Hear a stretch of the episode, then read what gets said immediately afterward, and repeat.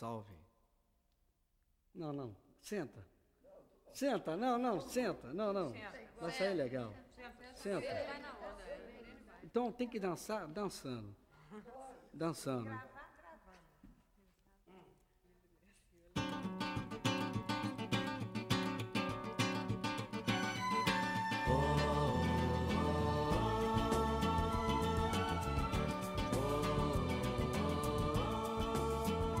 E lá se vão quatro semanas. E eu praticamente não saio de casa. Hoje eu vou falar sobre histórias policiais. Ou de detetive. Eu acho que essas, histórias policiais elas têm dois lados. Um lado mais intelectual. E outro mais ligado à realidade. Não que essas duas coisas sejam separadas. Mas eu gosto de pensar nas histórias de detetive ou policiais como a tentativa de solução, a busca para a solução de um mistério, seja qual for. Como um exercício do pensamento mesmo, um desafio. E é assim mesmo que, em geral, os personagens detetives da ficção encaram, como Sherlock Holmes ou outros. Eles podem parecer sociopatas se você imaginar que a história é realista, que é o que acontece na série Sherlock. Mas prefiro não pensar dessa forma. Eu prefiro pensar que eles não estão lidando com assassinatos reais, mas é um exercício mental que envolve o leitor e algumas engrenagenzinhas da narrativa. Tudo bem, muitas dessas histórias e o surgimento desse gênero separado tem a ver com uma certa, entre aspas, expressão ou um certo espírito de uma época. Esse tipo de romance ainda vende muito. Aliás, é um dos poucos tipos de romance que vende, junto com os açucarados. Mas hoje em dia a ficção está em baixa. O negócio é autoajuda, livros de empreendedorismo e como ficar rico. Ou talvez os únicos livros de ficção que estão mais em alta parecem ser os do Edir Macedo. É, tudo bem que, assim, essas histórias surgiram em um momento dessa forma como a gente vê hoje, né, em que, um, em que o positivismo influenciou muito e diversas vezes elas trazem elementos, entre aspas, exóticos. Isso pode ser visto até, de certa forma, na Agatha Christie, mas em histórias do Sherlock Holmes tem isso e tal exótico, digo, da África, Ásia ou América. É preciso ter muito cuidado com esse tipo de coisa, né? Porque sabe como é. E além disso, se o personagem principal é um detetive, faz parte da polícia, também é preciso ter cuidado, né? Já diria Foucault. Mas eu, eu quero pensar mesmo como um certo exercício mental, porque eu acho que isso ajuda a gente a entender certas coisas dessas histórias que se a gente ficar pensando tanto nessa relação mais é, social que elas têm, a gente pode perder uma certa diversão que eu acredito pode ser deslocada. Pode tanto ser deslocada que as histórias podem ser feitas sem essa carga, de certa forma, né?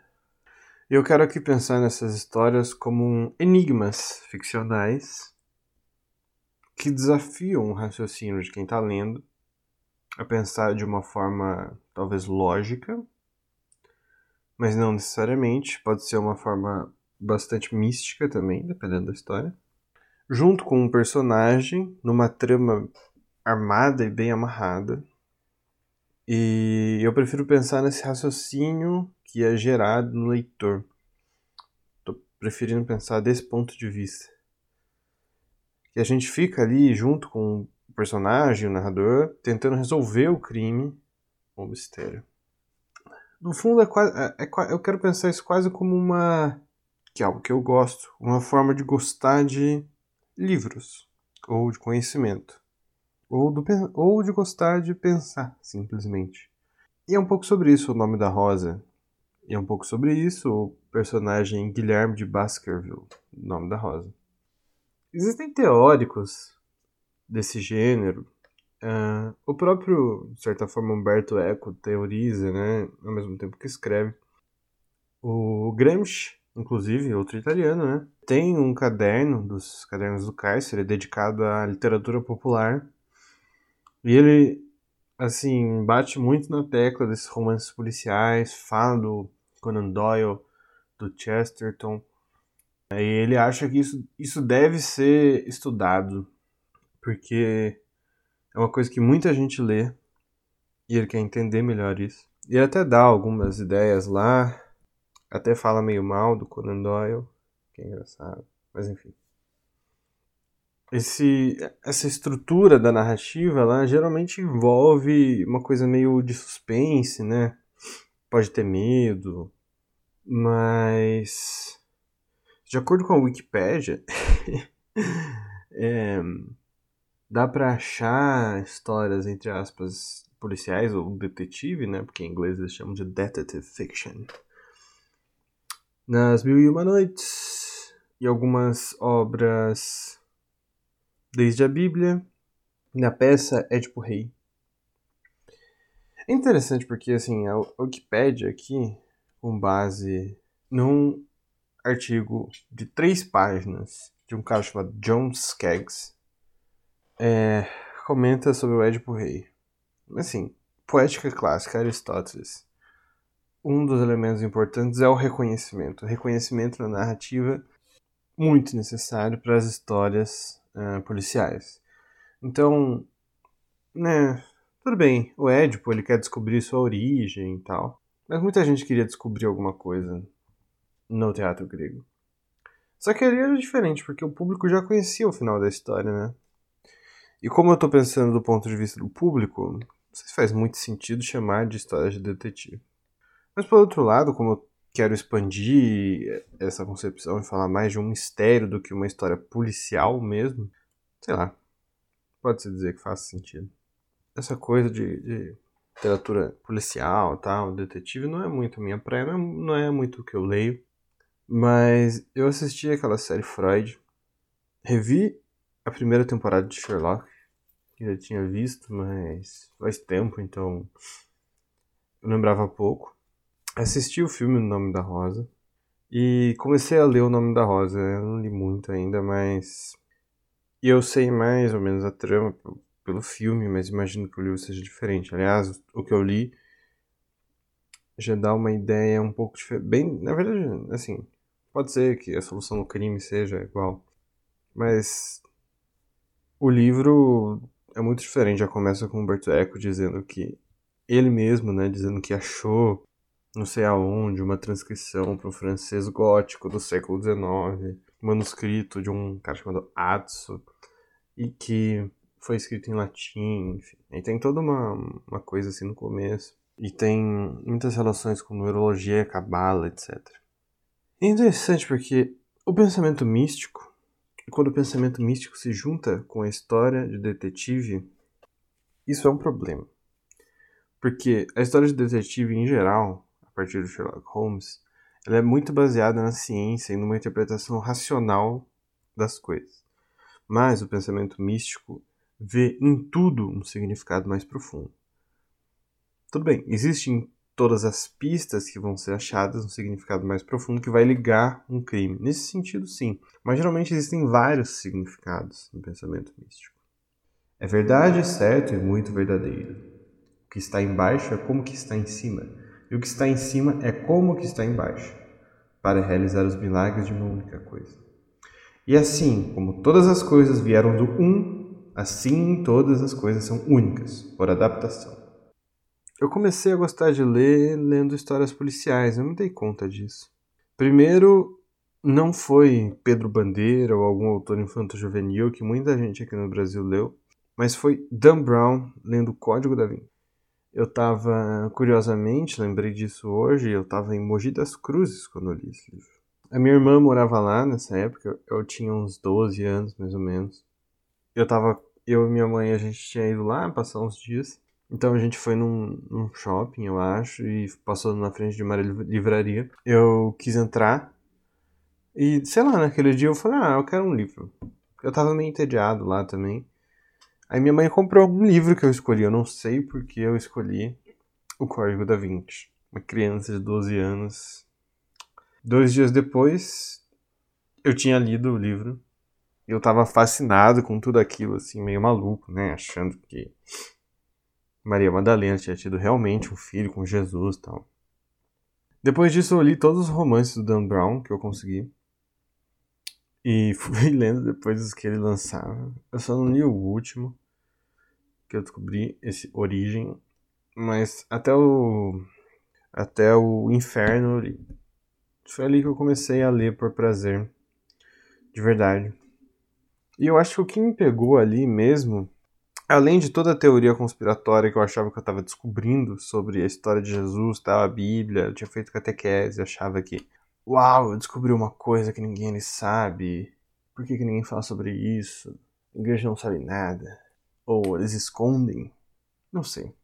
Mas talvez, além disso, esse, esse exercício mental do mistério, dos acontecimentos é, que envolviam ele. Um livro quase de ação, né? Um, bastante ação do Dan Brown. Mas que envolvia vários conhecimentos mobilizados por esse mistério isso é que me deixava instigado, eu acho. E curiosamente, o meu primeiro herói, por assim dizer, que eu tive por ler um romance, ele não era um policial. E é por isso que eu tô falando que não importa a parte da polícia. O meu primeiro herói de um romance era o, é o Robert Langdon, que é um professor universitário. Se eu tivesse lido um pouquinho mais velho nome da Rosa, talvez o meu herói pudesse ser um clérigo franciscano. E eu tava pensando sobre coisas que eu li depois e que talvez tivessem a ver com isso. E como eu já disse aqui, que eu estou estudando Drummond e pinturas, uma coisa muito doida, eu lembrei de um poema do Drummond que está numa antologia, chama Novos Poemas, que, que ele escreveu e publicou entre A Rosa do Povo e o Claro Enigma. Então, se você aí vai fazer vestibular, vai cair o Claro Enigma, né? Relação de 45, né? Essas coisas. Reclassização do verso. Escreve isso na segunda fase que vai dar bom. Enfim, ele lançou isso entre esses dois livros, que era um livro mais engajado social e o outro, digamos, alguns chamam de pessimista. Curiosamente, o Claro Enigma chama Enigma, e aí a gente já começa a se aproximar daquilo que a gente estava falando antes. E o poema que eu lembrei, lançado, que tá nesse livro aí, ele tá bem no meio do livro, assim, são 12, na verdade é uma antologia curtinha, né? são 12 poemas, ele tá bem no meio, e ele se chama Pequeno Mistério Policial ou A Morte pela Gramática. E eu vou ler ele agora. Não amando mais escolher entre mil serôndios programas e posto entre o tédio e o dever, sabendo a ironia das camas e tudo que irrisão é vômito sobre a rosa do amanhecer, igualdade no ser, não ser, covardia do peito indômito, mas possuidor de um atro armário, para o que viesse a acontecer, onde cartas, botas, o armário das puras modas de dizer e uma faca pernambucana se compensavam sem saber. Eis que mergulha no nirvana, mas o aço intacto. Que fazer? Então, esse poema se chama Morte. É, tem dois títulos, né? Um deles é Morte pela Gramática, é, ou Pequena História Policial. E aí é um poema que tem várias pistas de algo que vai acontecer. Essa morte, esse mergulho no Nirvana, né? Que pode ser, ser uma anulação. E, teoricamente, pela gramática, a gente consegue descobrir o que aconteceu. Interessante, né? O Wagner Camilo, no livro dele Drummond, Da Rosa do Povo à Rosa das Trevas, tem uma interpretação desse poema que, resumindo, ele diz que o poema é, é composto de um único período só, de uma única frase, e a oração principal só aparece no verso 15, que é o penúltimo, que é o Eis que mergulha no Nirvana. Eu vou ler aqui uma coisa que ele diz. A ordenação sintática vem em obediência ao intuito maior do poema, que é a exposição das causas relativas à única ação ou mudança efetiva descrita no penúltimo verso, que é o que eu acabei de ler. Mais do que isso, o poeta parece querer flagrar essa mudança em seu suceder, pela anteposição das causas vertiginosamente enumeradas no contínuo do período composto, de modo a figurar o próprio mergulho no nirvana, que afinal se efetiva nos derradeiros versos. Essa ideia do mergulho no nirvana a ideia da anulação, né? E antes dela, ele vai enumerando causas desse mergulho que aparecem como pistas. Uh, eu não vou aqui tentar falar sobre cada uma e tal, uh, porque senão vai demorar muito. Mas é interessante que esse poema ele é em terceira pessoa. E o Wagner Camilo lembra que o Benveniste chama a terceira pessoa de não pessoa, que é a anulação gramatical do sujeito lírico. E a, e a causa da morte desse sujeito, né, se a gente puder dizer, ela tá numa certa posição acuada, que ele tá à frente a diversas coisas. Ao tédio, ao dever, por exemplo.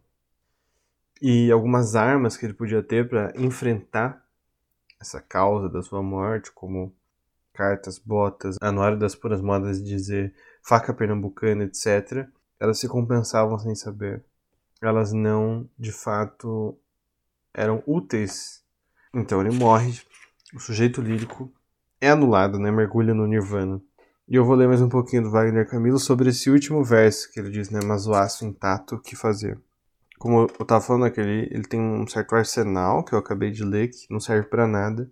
É como se algo viesse matar ele nessas orações coordenadas até que ele mergulha no Nirvana, esse sujeito que nem aparece. E com esse vertiginoso período composto, né, com as razões todas enumeradas antes, é, vou citar, reafirma-se sua condição acuada pela indagação perplexa com que dá fecho ao poema, e que repercutirá no restante deste e do livro seguinte, como cerne do conflito ensinado nos versos. Que fazer? Essa indagação, que desde Lenin tem sido reiteradamente formulada por todo espírito participante angustiado pela busca de caminhos alternativos àquele que naufragaram suas esperanças. Bom, esse pequeno crime pela gramática sendo desvendado como a chave para entender depois o enigma do Claro Enigma. Ainda bem que Wagner Camilo prestou atenção nisso porque o Drummond escondeu muito bem e muita gente ficou sambando. Ai, ai.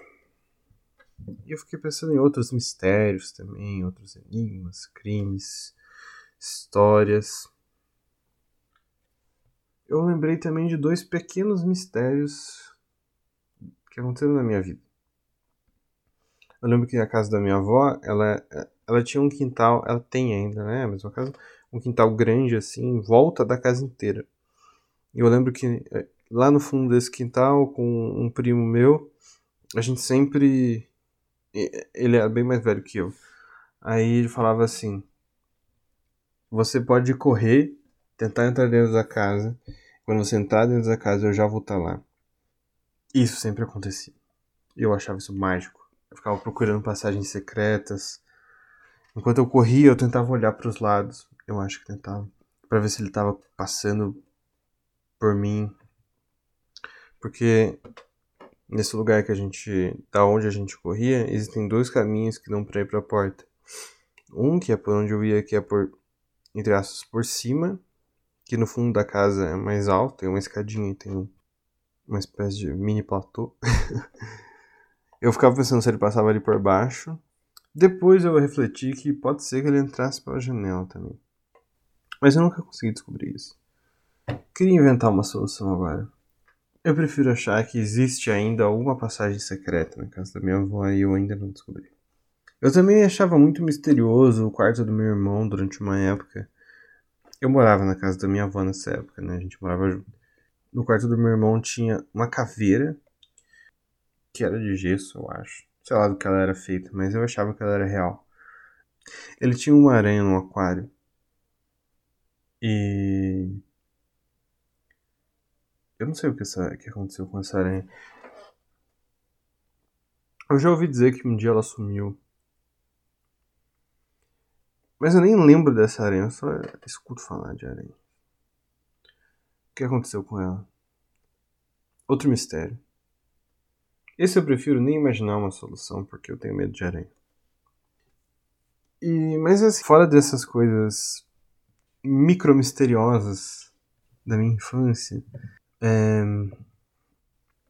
eu acho que pra gente fazer isso, essa brincadeira, de detetive, a gente precisa pensar em coisas banais, se a gente quiser levar ela para nossa vida.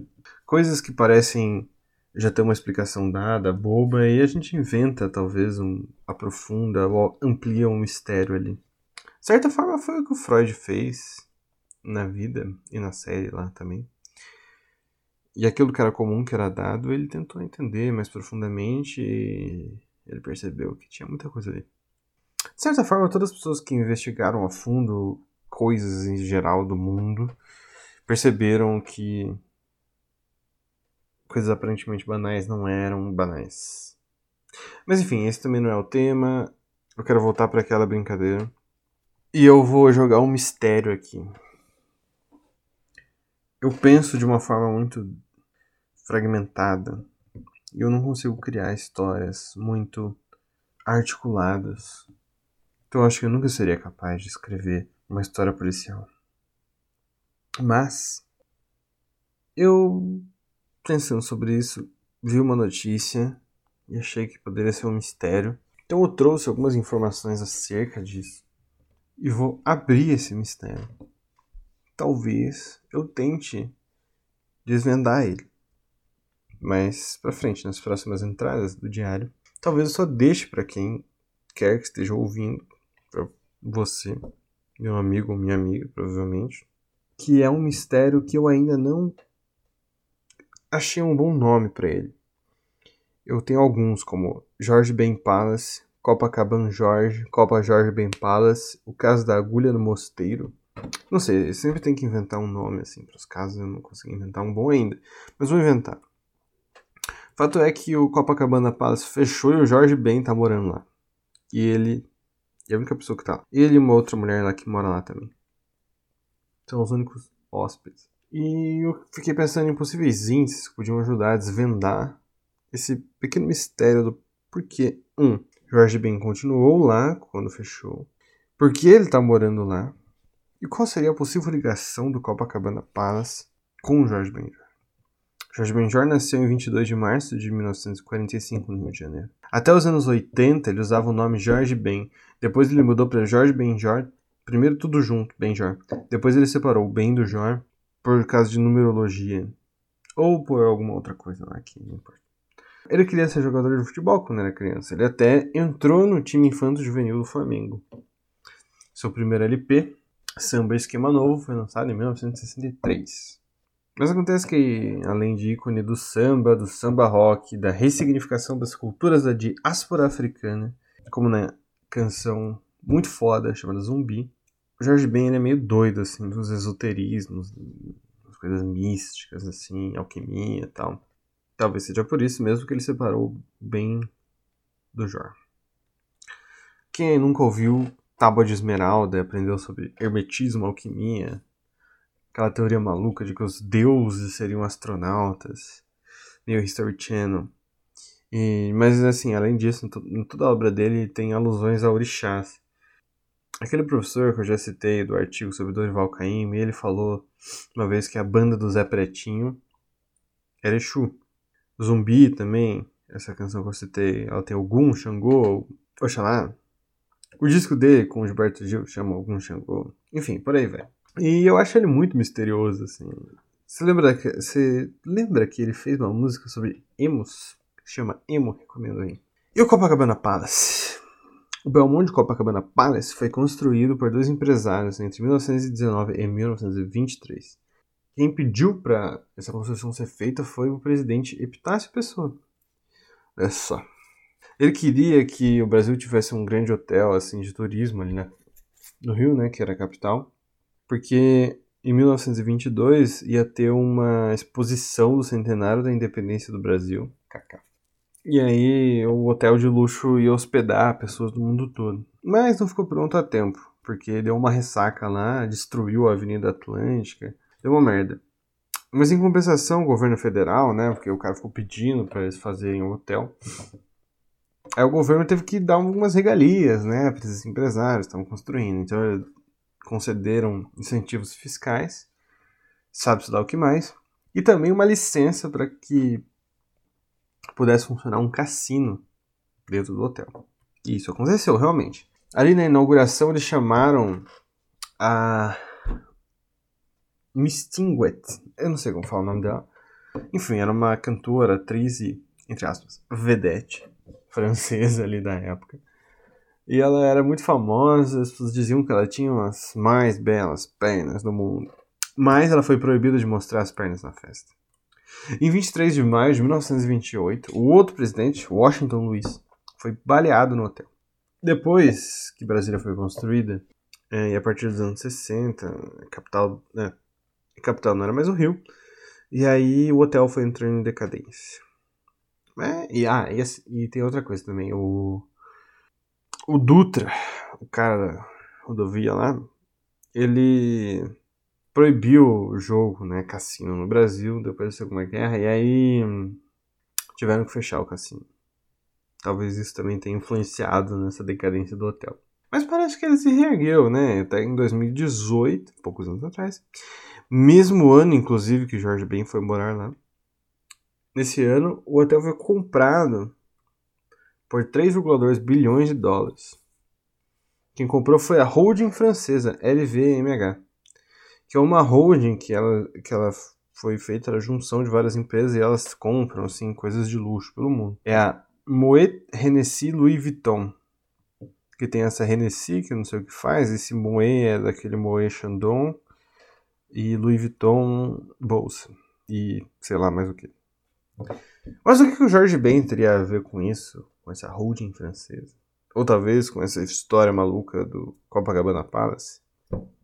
Acredito que os mistérios ocultos da alquimia possam ser a chave. Tudo tem um sentido mais profundo. Os números, as letras, os pontos cardeais, a longitude, a latitude, os elementos da natureza, os sons, as cores e por aí vai. Como eu ia dizendo, o sol é o pai, a lua é a mãe, o vento embalou seu ventre, a terra sua nutridora. O pai de toda a telesma do mundo está nisto. Seu poder é pleno, se é convertido em terra. Separarás a terra do fogo, o sutil do denso, suavemente com grande perícia. Sobe da terra para o céu, desce novamente à terra e recolhe a força das coisas superiores e inferiores. Desse modo obterás a glória do mundo, e se afastarão de ti todas as trevas. Nisso consiste o poder poderoso de todo poder. Vencerás todas as coisas sutis e penetrarás em tudo que é sólido. Assim o mundo foi criado. O Jorge Ben, ele, assim, um dos últimos discos dele, curiosamente, né, chamado Reactivus Amor Est Turba Philosophium. Turba Philosophium, aliás, é um texto supostamente árabe do ano uh, 900, mais ou menos, da era Quente, que né, tem várias coisas de saberes secretos no álbum de 95 também, Homo Sapiens, tem esse tipo de coisa. E no Tábua de Esmeralda, todas as músicas tem. Nesse último, uh, ele tem uma música que chama C589, que é o Canon 589, que diz o seguinte.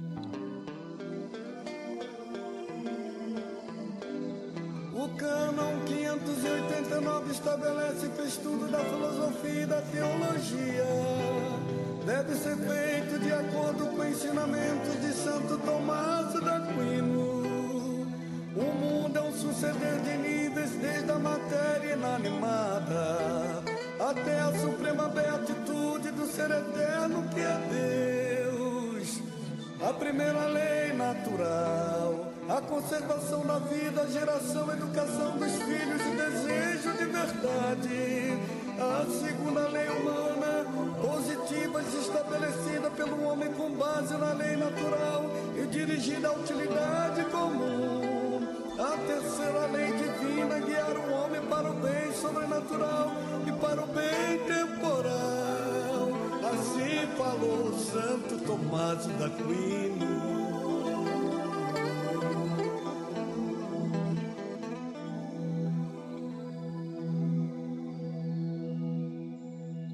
Entendem agora porque tudo tem um sentido mais profundo? Aliás, esse mesmo pensamento aqui, quero dizer, porque poucas pessoas devem conhecer este grande pensador da humanidade, Al-Farabi. Al-Farabi, grande filósofo árabe. Inclusive, boa parte dessas coisas místicas, assim, alquimia tal, não eram os europeus ali na Idade Média. Quer dizer, muitas vezes eram, estavam na Europa, mas eram os árabes. Eles estavam no meio do mundo ali. Estavam no meio, meio do mundo entre Oriente, Ocidente e África. A América foi de fora. Mas pelo menos essa parte eles estavam ali no meio. E eles conheciam de tudo. Eu acho que o segredo do mistério do Jorge Ben no Copacabana Palace tá aí. Mas eu não sei como resolver esse mistério ainda. Eu sei que assim o mundo foi criado. Essa é a fonte das admiráveis adaptações aqui indicadas. Por essa razão fui chamado de Hermes Trismegisto, pois possuo as três partes da filosofia universal. O que eu disse da obra solar é completo o que é completo e não é fragmentado. Eu acho que a vida é fragmentada. Por isso que eu disse que eu acho que eu nunca conseguiria fazer um, uma história policial bem articulada, porque eu também penso de uma forma muito fragmentada, como eu acho que é a vida, ainda mais para quem vive hoje em dia. Digo, desde alguns séculos atrás, no que a gente chama de Ocidente. Pelo menos quem vive em cidades. Acho que a vida é cheia de lapsos, furos, elipses, fragmentos, variações, sensações, reminiscências. E é no geral muito mais complicado e sem sentido, na verdade. Mas a gente precisa resolver mistérios. E eles precisam de chaves. O problema é que as chaves místicas abrem portas demais. Por isso eu não consegui resolver esse mistério. Espero que você me ajude a resolver ele. Então aí, se alguém tiver alguma ideia de como resolver esse mistério, eu peço que fale comigo, entre em contato. Temos aqui uma central de atendimento esperando. Verum sine certo certo Hermes Trismegisto e sua celeste tábua de esmeralda.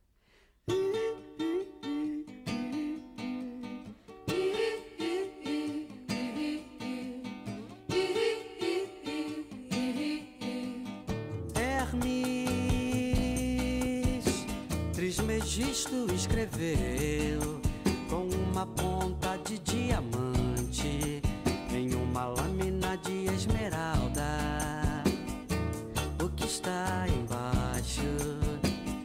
Como que está no alto.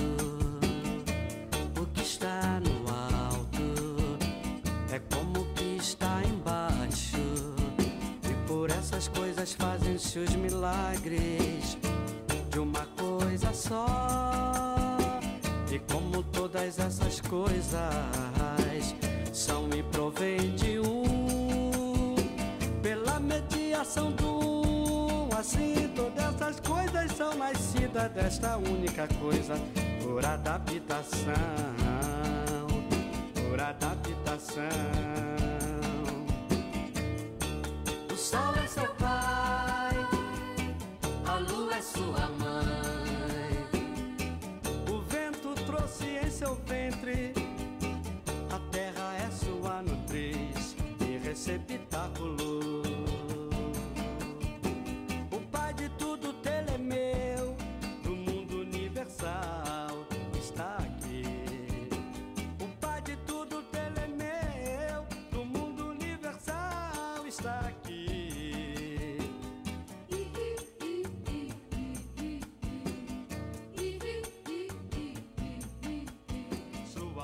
Força ou potência está inteira.